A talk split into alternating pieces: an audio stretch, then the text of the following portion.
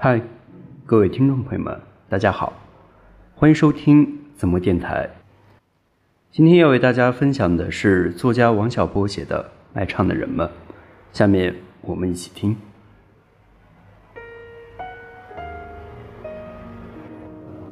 有一次，我早上八点钟走过北京的西单北大街，这个时间商店都没有开门，所以人行道上空空荡荡，只有满街飞扬的冰棍纸和卖唱的盲人。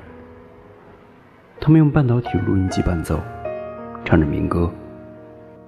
这些盲人身上都很脏，歌唱的也过于悲惨。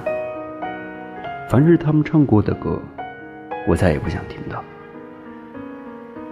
我见过各种各样的卖唱者，就数那天早上看到的，最让人伤心。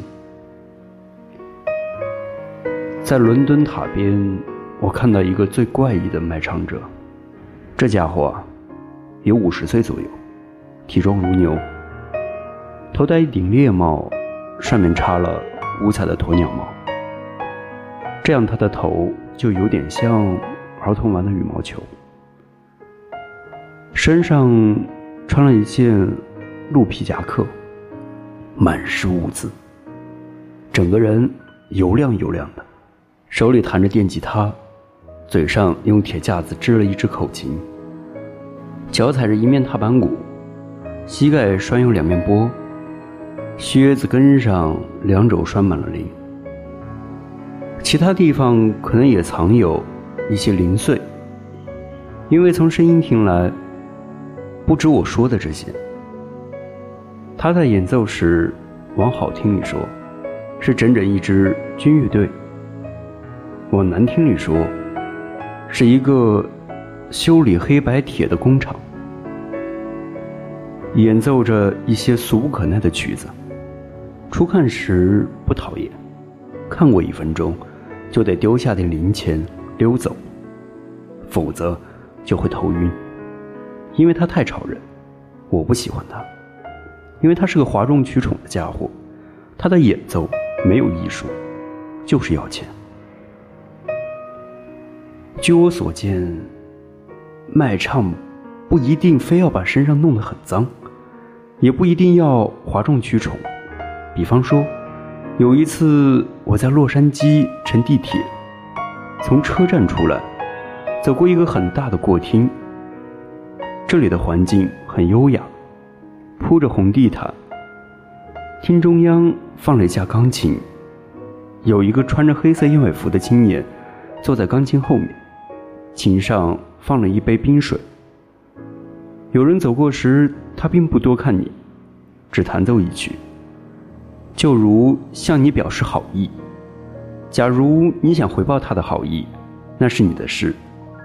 无心回报时，就带着这好意走开。我记得我走过时，他弹奏的是八音盒舞曲，异常悠扬。时隔十年，我还能记得那乐曲和他的样子。他非常年轻。人在年轻时。可能要做些服务性的工作，糊口或攒学费，等待进取的时机。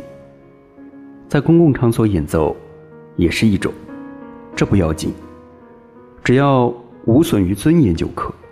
我相信这个年轻人一定会有很好的前途。一个夏末的星期天，我在维也纳，阳光灿烂。城里空空荡荡，正好欣赏这座伟大的城市。在那个与莫扎特等伟大名字联系在一起的歌剧院附近，我遇上三个人在街头演奏。不管谁在这里演奏，都显得有点不知寒颤。只有这三个人例外，拉小提琴的是个金发的小伙子，穿件毛衣，一件宽松的裤子。简朴，但异常整洁。他似是这三个人的头头。虽然专注于演奏，但也常常看看同伴，给他们无声的鼓励。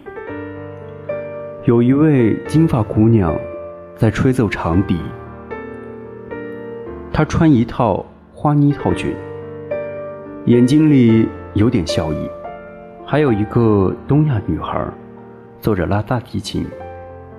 乌黑的齐耳短发下，一张白净的娃娃脸，穿着短短的袖子、白袜子和学生穿的黑皮鞋。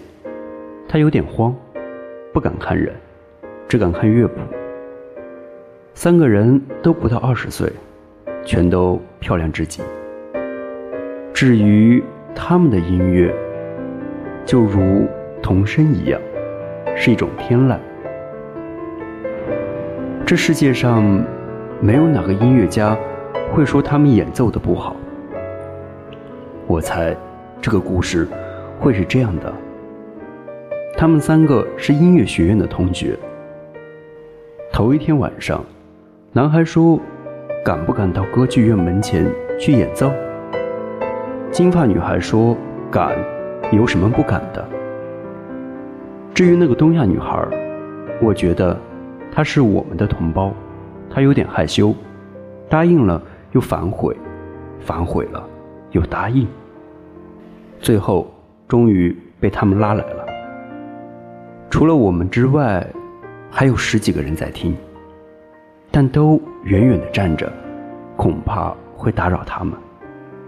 有时会有个老太太走近去放下一些钱，但他们看都不看，沉浸在音乐里。我坚信，这一幕是当日维也纳最美的风景。我看了以后有点妒忌，因为他们太年轻了。青年的动人之处就在于勇气和他们的远大前程。